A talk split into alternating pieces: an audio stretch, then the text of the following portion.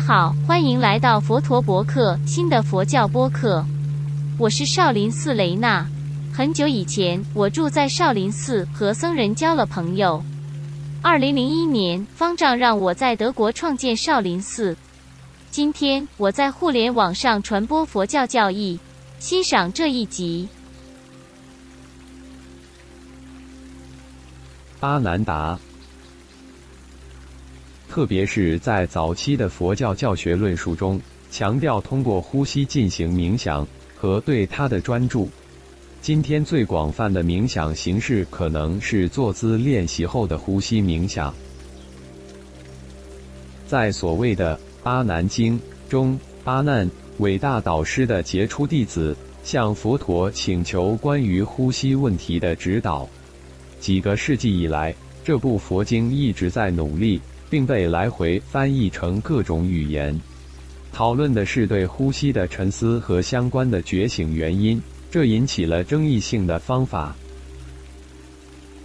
佛陀教导他的模范弟子阿难，通过呼吸建立起对身体感觉。心灵和开悟者的哲学的沉思，对于修行较差的信徒制定了一个方案来实现对呼吸的专注。越来越多的正念光图使修行者越来越接近觉醒。我就是这样听说的，大多数佛教教学论述就是这样开始的。阿难达问他的师父如何进行强化练习，佛陀回答说。要修习吸气和呼气的心法，通过正念发生觉醒，然后是智慧和解脱。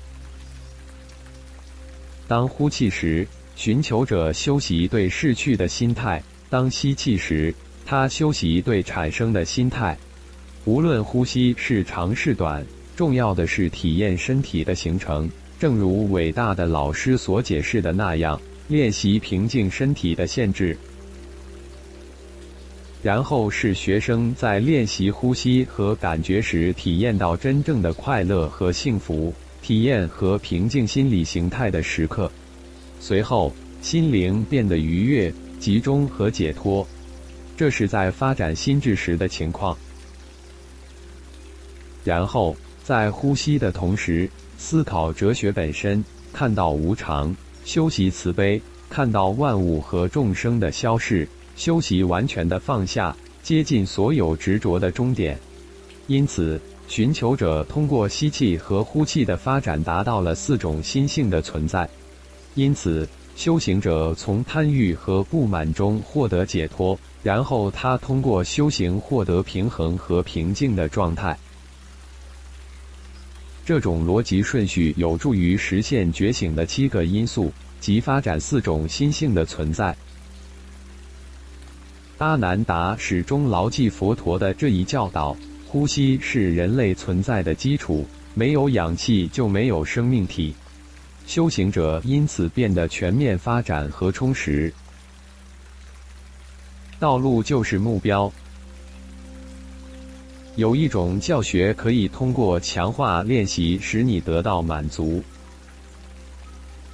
佛陀释迦牟尼的名誉名称负五百六十年至四百八十年的零点前。